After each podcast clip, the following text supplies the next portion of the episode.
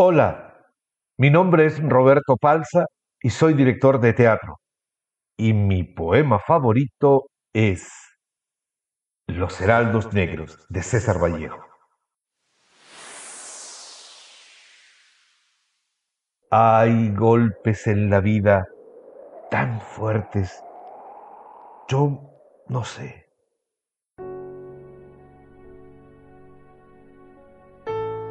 Golpes como del odio de Dios, como si ante ellos la resaca de todo lo sufrido se emposara en el alma.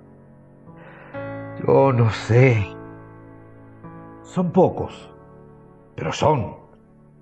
Abren zanjas oscuras en el rostro más fiero y en el lomo más fuerte.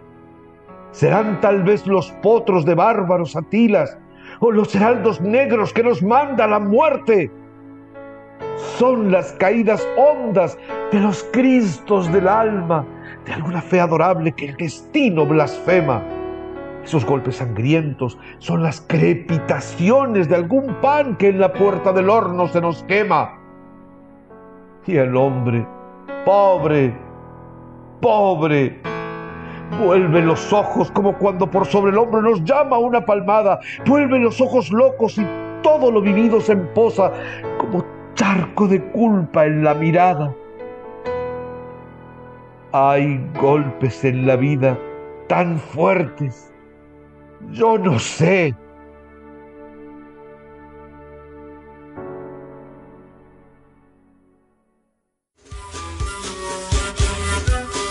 Yo también escucho Radio Comunitaria Bicentenario, la radio que gestionamos entre todos.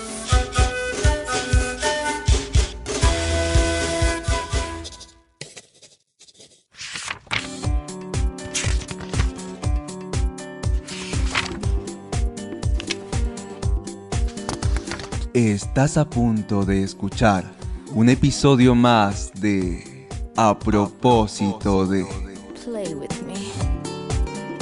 Si es la primera vez que nos escuchas, bienvenido o bienvenida. Si no es así, toma asiento o agárrate, que estamos a punto de empezar.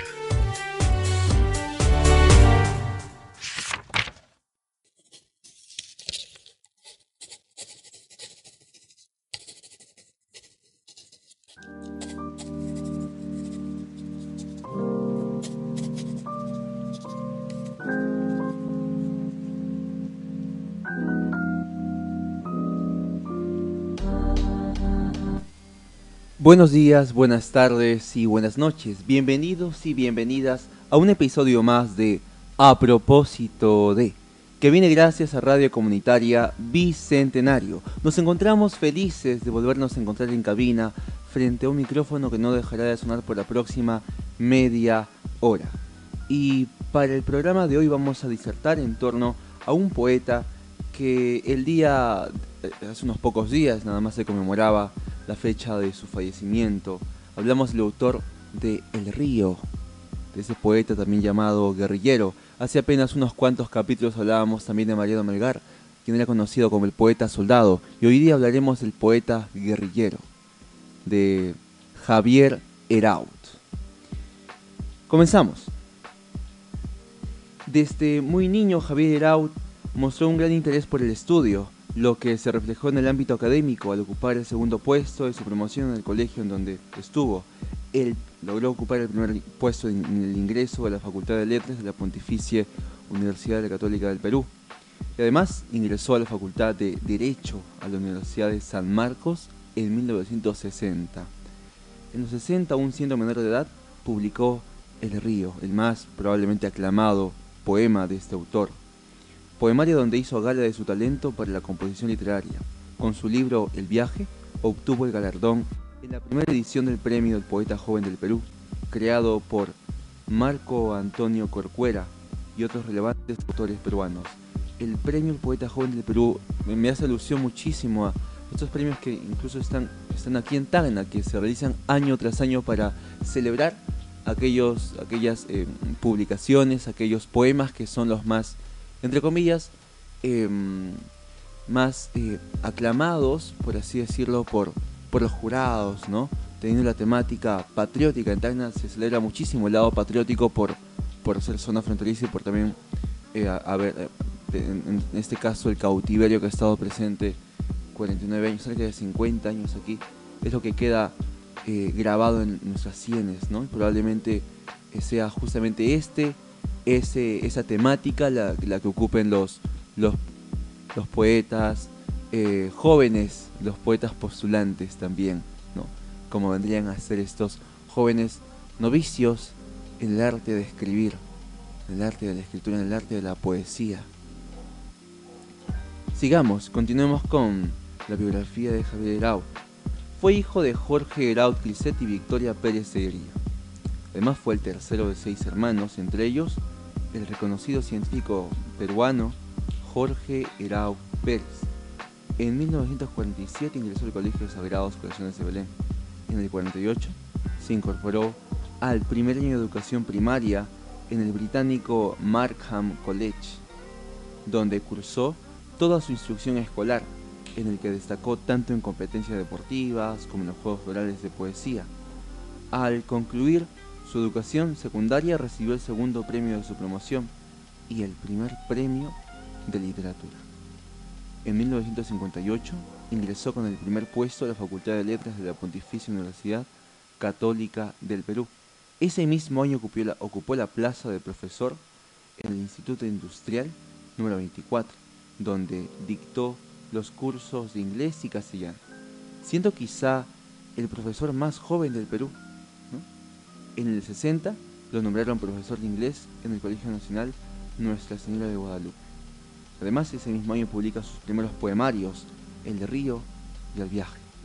El 20 de diciembre de ese año comparte con el poeta sanmarquino César Calvo, el, premio, el primer premio del concurso del poeta joven del Perú, por su poemario El viaje. Ese mismo año, estando cada vez más comprometido con las problemáticas sociales del país, ingresa a la San Marcos con el fin de estudiar Derecho. En la San Marcos frecuenta mm, con nuevas amistades y se relaciona con los círculos literarios sanmarquinos. Durante ese tiempo fue también profesor de literatura en la entonces Gran Unidad Escolar Melitón Carvajal de Linz. En el 61 se inscribe en las filas del Movimiento Social Progresista en las siglas MSP, de tendencia socialdemócrata. Además, participa en la manifestación de repudio por la visita del presidente Nixon al Perú. En julio de ese mismo año viaja a Moscú, Rusia, invitado por el Fórum Internacional de la Juventud permaneciendo 15 días en Rusia que marcarían el rumbo de su vida. Esto queda evidenciado en sus poemas en la Plaza Roja y Plaza Roja 1961. En fin, conoce China, luego París, donde visitaría la tumba de César Vallejo y posteriormente viajó a Madrid. Mencionamos a César Vallejo porque probablemente sea uno de esos escritores que, de quien hablaremos próximamente en los siguientes programas. Un poeta también reconocido a nivel, me atrevería a decir nacional, internacional incluso. Me atrevería a decir el mejor poeta, si no el mejor escritor del Perú, de todos los tiempos. Que bueno, sus cuerpos yacen en Francia, en París. Una anécdota que justamente, haciendo un paréntesis, en, narrando la historia de Javier Herao, es de César Vallejo, ¿no? mi profesor de la Universidad Nacional, Saúl Domínguez, mm, nacional aquí en Tacna, me contaba que en uno de sus viajes a Francia, en la tumba de César Vallejo, eh, que dicho sea de paso, tenía un epitafio em, que ya seguramente recordaré. Eh, bueno, ¿qué pasa? ¿Qué pasa en la tumba de César Vallejo? Que, cada visitante que hace eh, en este caso cuestión, la tumba de Vallejo, eh, trae una piedrita, trae una piedrita y coloca encima de, la tumba. Luego, otra piedrita, y otra y otra, todos los visitantes que vienen a ver la tumba de Vallejo, colocan una piedrita y, me, me contaba mi profesor que, se hacían montes y montes de piedritas, así que por la noche obviamente o por la tarde venía quien limpiaba las, piedritas eh, de la tumba de Vallejo. ¿no? De la tumba de Vallejo. Bueno, ya seguramente me recordaré la frase de Vallejo, del epitafio de Vallejo. Ah, ya, ya me acordé. La frase es, he nevado tanto para que duermas. El epitafio es una inscripción en la lápida de algún fallecido muerto, en ese caso de César Vallejo, que su lápida decía, he nevado tanto para que duermas. Un paréntesis nada más. Continuemos, continuemos con, con la biografía de Javier Arao. En el 63 retorna al Perú para librar una guerra contra la junta militar de Ricardo Pérez Godoy y Nicolás, Nicolás Linday López, que en aquel entonces había tomado el poder mediante un golpe de Estado, uniéndose al grupo guerrillero Ejército de Liberación Nacional bajo el seudónimo de Rodrigo Machado. Aquí justamente que despedimos a, Javier Herao. En la noche del 14 de mayo de 1963, en Puerto Maldonado, Javier Herao junto con otros seis compañeros tuvieron un enfrentamiento con miembros de la Guardia Republicana, mientras eran trasladados a la comisaría bajo custodia. En dicho enfrentamiento, uno de los detenidos disparó contra uno de los agentes del orden, quien falleció minutos después. Y en medio del caos, Javier y uno de sus compañeros lograron huir hacia la carretera. Posteriormente internarse en el monte, muy cerca del río Madre de Dios. En la madrugada del 15 de mayo, cuando Javier y sus compañeros intentaban continuar con su vida navegando por el río, se encontraron nuevamente con los agentes del orden, que los habían estado buscando. Este encuentro produjo un nuevo enfrentamiento, en el que las ráfagas de metralleta de la policía lograron impactar y herir a Javier como a su compañero.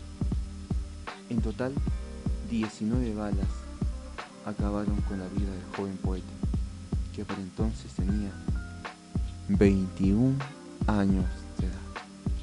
Qué curioso que las jóvenes promesas de la poesía peruana fallezcan tan jóvenes. Pasó lo mismo con Mariano Melgar, pasa lo mismo con Javier Herao nos dejan desde muy jóvenes.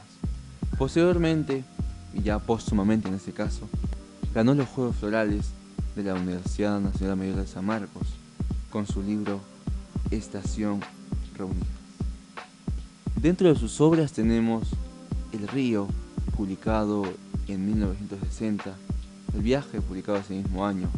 Un año después, en 1961, publicaría Estación Reunida Luego, Poesías completas y homenaje, 1964, Poema a dos voces con César Calvo, Poesías completas y cartas, además esta tuvo una supervisión literaria de Estuardo Núñez y otros, Preludio de Sebastián Salazar, Salazar Bondi, un preludio en este caso, fue a cargo de él. Y, y luego, ahora último, 2020, la Casa de la Literatura Peruana publicaría Aeródico Modo, Ejercicios Tempranos, una recopilación de sus poemas mm, que oscilaron desde el 54 al 59 del siglo pasado. A continuación, tendremos un fragmento de Yo no me río de la muerte, pero antes vamos a vamos a hablar acerca de, este autor, Javier Herau. Eh, cómo es que este viaje a Moscú cambia justamente su vida, luego en China, eh, luego a París, ¿no? visitaría la tumba de César Vallejo, en el 62 renunciaría al movimiento social progresista, argumentando que yo no creo que sea suficiente llamarse revolucionario para hacerlo, decía. Además, en esos trajines recibo una beca para estudiar cine y parte a Cuba junto con otros comunistas de Chile. Finalmente, conocería aquí a Fidel Castro. Javier Heraut realiza de manera novicia, de manera promiscua incluso estos viajes, un joven de 20 años en ese entonces que viaja recorriendo el mundo, descubriendo el mundo, descubriendo los placeres, las letras. Pero lo que influyó muchísimo en este autor es justamente este movimiento, es, son estas ideologías a las cuales, por las cuales él viajó a estos lugares. Finalmente esta bellísima, esta bellísima frase que dice, yo no creo que sea suficiente llamarse revolucionario para hacerlo. A los 20 años pensando de esa manera, ya teniendo ese discernimiento en torno a la terminología revolucionario, ¿cómo no? Me recuerda muchísimo a, este Martín Adán, a este Rafael de la Fuente Benavides, que tan solo a los 17 años publicaría, pues, eh, o escribiría La Casa de Cartón, un ejercicio de gramática de su profesor. ¿Cómo es que a tan temprana edad uno se convierte en escritor, eh, empieza a escribir y luego termina, terminan, terminaría la vida de estos escritores a tan temprana edad? Primero con Javier Heraut en ese caso, jovencísimo, fallecería a los 21 años, parecido con lo que pasó con Mariano Melgar, que falleció también a una edad temprana. Hay un vínculo allí ¿no? con Mariano Melgar y Javier Heraut. Mariano Melgar llamándose el poeta soldado y Javier Heraut llamándose el poeta guerrillero. Los dos muriendo a temprana edad. Ya en el siguiente bloque comentaremos un poco acerca de sus poesías, en torno a sus poemas que, hubiera publicado años antes y además los que publicó póstumamente, los que se publicaron, ¿no? Y como comentamos hace apenas dos años, la Casa de la Literatura Peruana publicaría una antología poética en determinado tiempo de este escritor que nos dejó a temprana edad. Volvemos ya eh, con el siguiente bloque con poemas dramatizados en torno al autor Javier Heraut que hoy día estamos disertando.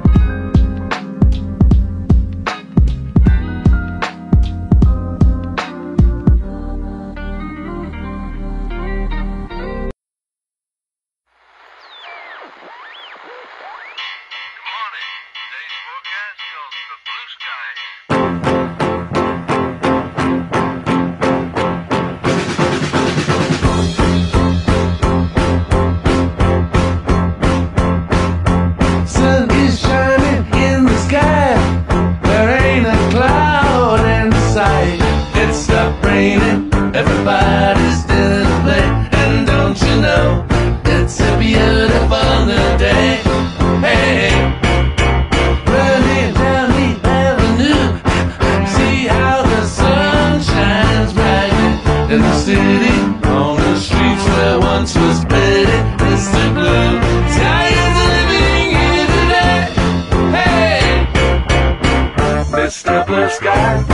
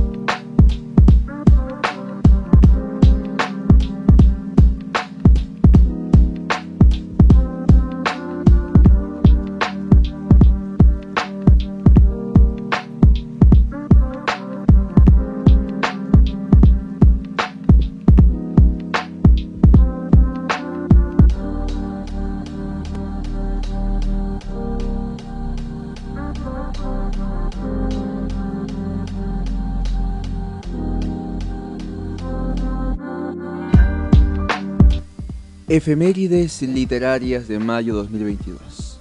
El 21 de mayo del 2004 fallece Javier Sologuren, autor de Vida Continua, obra en donde reúne toda su producción literaria. El 3 de mayo de 1930 nace Juan Germán con la frase hay que aprender a resistir, ni a irse ni a quedarse, a resistir, aunque es seguro que habrá más penas y olvido.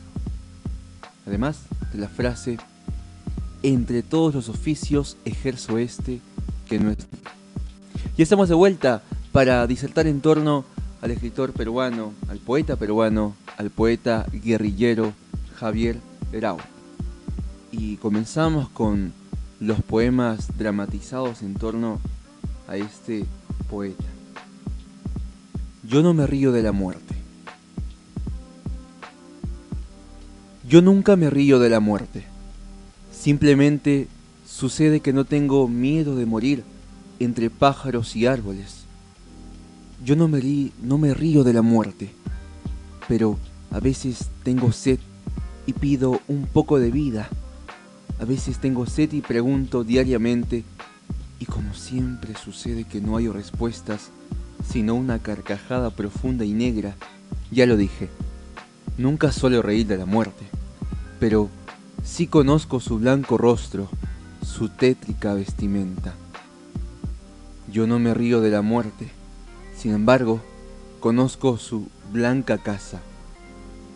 Conozco su blanca vestimenta, conozco su humedad y su silencio. Claro está, la muerte no me ha visitado todavía, y ustedes preguntarán, ¿qué conoces? No conozco nada. Es cierto también eso, empero, sé que al llegar ella, yo estaré esperando. Yo estaré esperando de pie, o tal vez desayunando. La miraré blandamente. No se vaya a asustar. Y como jamás he reído, de su túnica la acompañaré, solitario y solitario. Mi casa mi cuarto es una manzana, con sus libros, con su cáscara, con su cama tierna para la noche dura.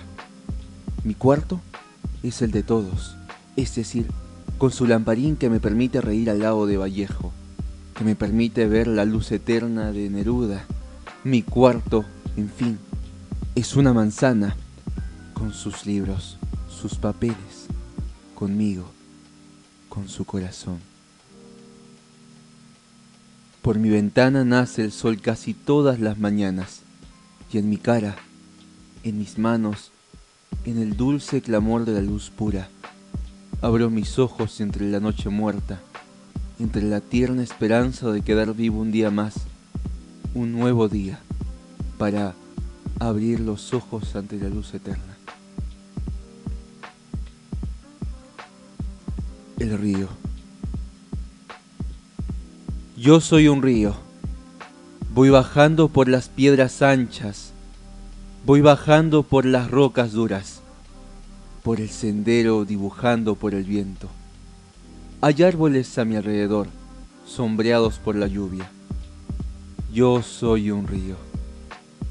Bajo cada vez más furiosamente más violentamente bajo cada vez que un puente me refleja en sus arcos. Yo soy un río, un río, un río cristalino. A veces soy tierno y bondadoso. Me deslizo suavemente por los valles fértiles. Doy de beber miles de veces al ganado, a la gente dócil. Los niños se me acercan de día y de noche Trémulos amantes apoyan sus ojos en los míos y hunden sus brazos en la oscura claridad de mis aguas fantasmales. Yo soy el río, pero a veces soy bravo y fuerte, pero a veces no respeto ni a la vida ni a la muerte. Bajo por las atropelladas cascadas, bajo con furia y con rencor. Golpeo contra las piedras, más y más. las hago una a una pedazos interminables.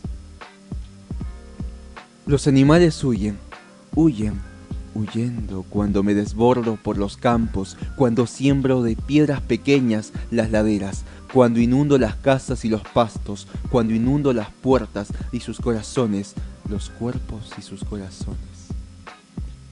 Y es aquí cuando más me precipito, cuando puedo llegar a los corazones, cuando puedo cogerlos por la sangre, cuando puedo mirarlos desde adentro y mi furia se torna pasible y me vuelvo árbol y me estanco como un árbol y me silencio como una piedra y callo como una rosa sin espinas.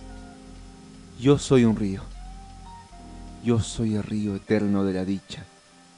Ya siento las brisas cercanas, ya siento el viento en mis mejillas y mi viaje a través de los montes, ríos, lagos y praderas se torna inacabable.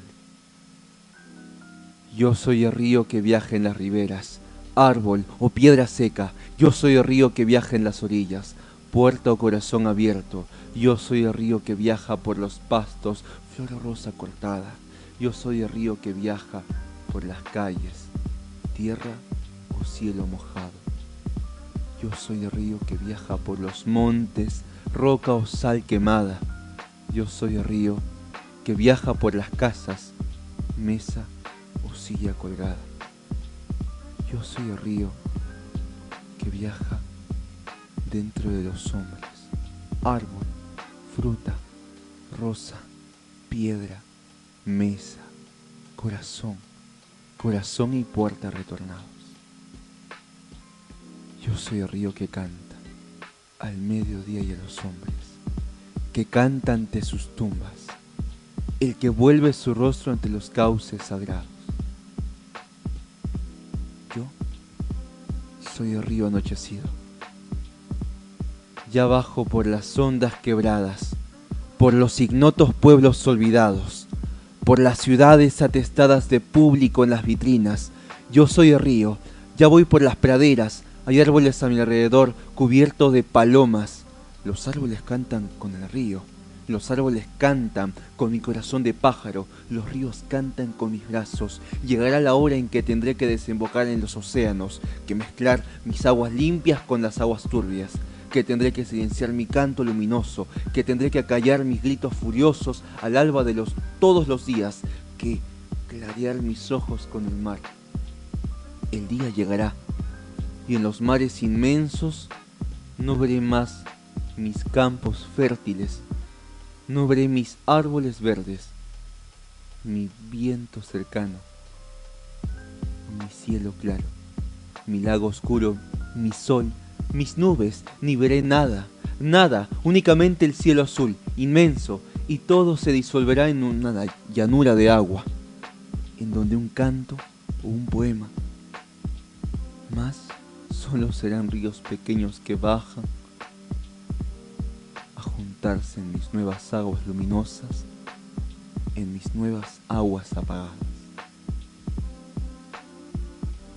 Imagen nueva para Armando Subizarreta. A veces me parezco un poco a la imagen de la muerte que mi madre descubría entre sus cuentos. Con mis ojos hundidos y mis manos señalando blancas calles me suelen confundir con la muerte devoradora. Y entonces, para jugar, penetro en algunas casas, aliviando a carpinteros y artesanos del dolor, cogiendo tierras y hundiéndolas en el mar. Soy la muerte a ratos, y a ratos conservo mi belleza, mis vestimentas, y asusto perros, gatos, y al final, como siempre, a la higuera estéril y solitaria, la quemo con el rayo de mis manos. Dos preguntas. Primera pregunta. ¿En qué lugar de Lima, la dorada, vivían los que la construyeron? Bertolt Brecht. Segunda pregunta. ¿Por qué será que todavía existen infelices que nos hablan de una Lima señorial, antigua, colonial y bella? ¿Por qué quedan todavía desgraciados que anhelan sin cesar la ciudad de las reyes? Las tapadas, los balcones, la alameda. Si de eso solo queda un basural de hambre, de miseria y de mentira. Ciudad de los reyes, de la explotación y el hambre, tres veces coronada por la sumisión. Ciudad triste, hambrienta, mísera por todos lados salvo pequeños rinconcitos donde se canta la flor de la canela. Viva el Perú y sereno. Y se bebe whisky con hielo y Coca-Cola. Ya volvemos con esta última parte correspondiente a Javier Heraut en la actualidad. ¿Qué es de este poeta guerrillero en la actualidad? Volvemos ya en el último bloque en torno a Heraut en la actualidad.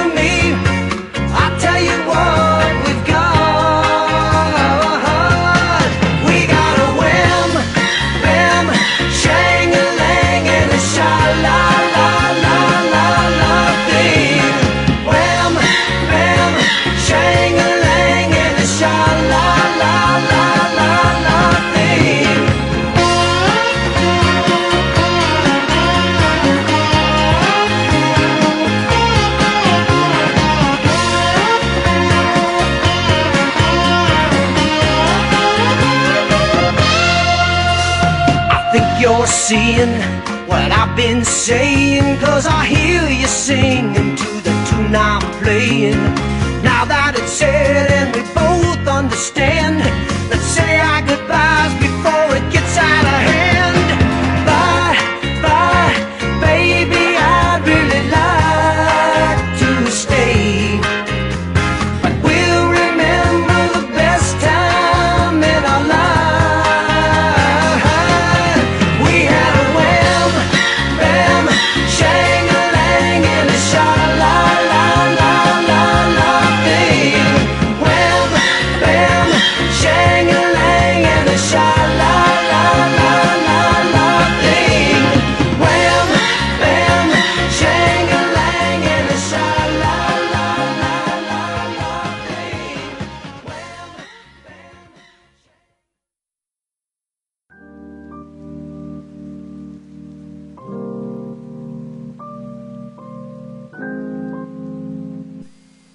Javier Heraut en la actualidad. ¿Qué es de este poeta en la actualidad? En 2020, hace apenas dos años, se hizo una recopilación de poemas de Javier Herau, una edición castellano-alemana. Fue presentada justamente en Berlín, un acto cultural realizado en la sala María Reich de la Embajada de Perú en Alemania. Nos comenta, esta publicación sigue las ya realizadas por nuestras embajadas para conmemorar los 80 años de nacimiento del poeta Herau, explicó el Ministerio de Relaciones Exteriores en una nota de prensa. Además, la velada contó con las palabras del promotor de la obra, doctor Hermann Tillmann, quien se refirió al origen de la iniciativa y procedió con la lectura de la traducción al alemán de los poemas El río, mi casa y Yo no me río de la muerte. Añadió la Cancillería. Presentan en este caso la poesía de Javier Arau en la Embajada de Perú en Alemania para conmemorar los 80 años del nacimiento del poeta peruano. Un acto cultural en este caso eh, que muestra documentos, fotografías del poeta Perau, así como en la ciudad de Lima de los años 50. Al finalizar justamente este conversatorio en el que los asistentes compartieron acerca de la vida y la producción literaria de este escritor, em, se trató de, conmemorar em, la vigencia aún de este poeta. ¿Y cómo no hacerlo de esta forma? Traduciéndolo al alemán. Yo no me río de la muerte, el río. Además este poema es extenso como el río también, traducido al alemán. El tiempo nos ha, quedado corto si queremos que la producción literaria de este escritor nos tomaría capítulos y capítulos, sobre todo por extensión de sus poemas. Si quieres que hablemos con algún otro escritor en algún próximo episodio, programa, no olvides en contactarnos por nuestra página de Facebook de A Propósito de. Agradecemos nuevamente a Radio Comunitaria Bicentenario por el espacio concedido. Nos despedimos con una frase del poeta Javier Herau. Es mejor, lo recomiendo, alejarse por un tiempo del bullicio y conocer las montañas ignoradas. Javier Herau.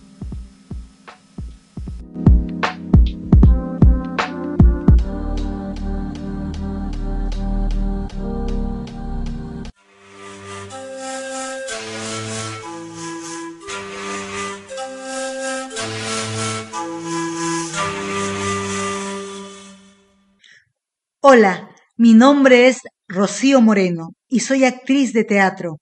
Y mi poema favorito es Justicia de Blanca Varela.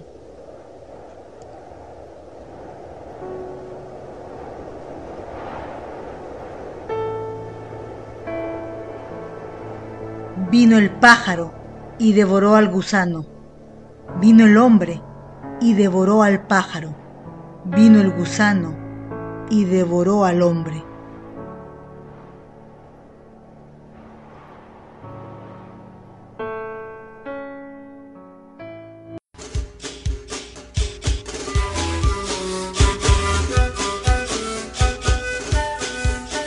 Yo también escucho Radio Comunitaria Bicentenario, la radio que gestionamos entre todos. A propósito de...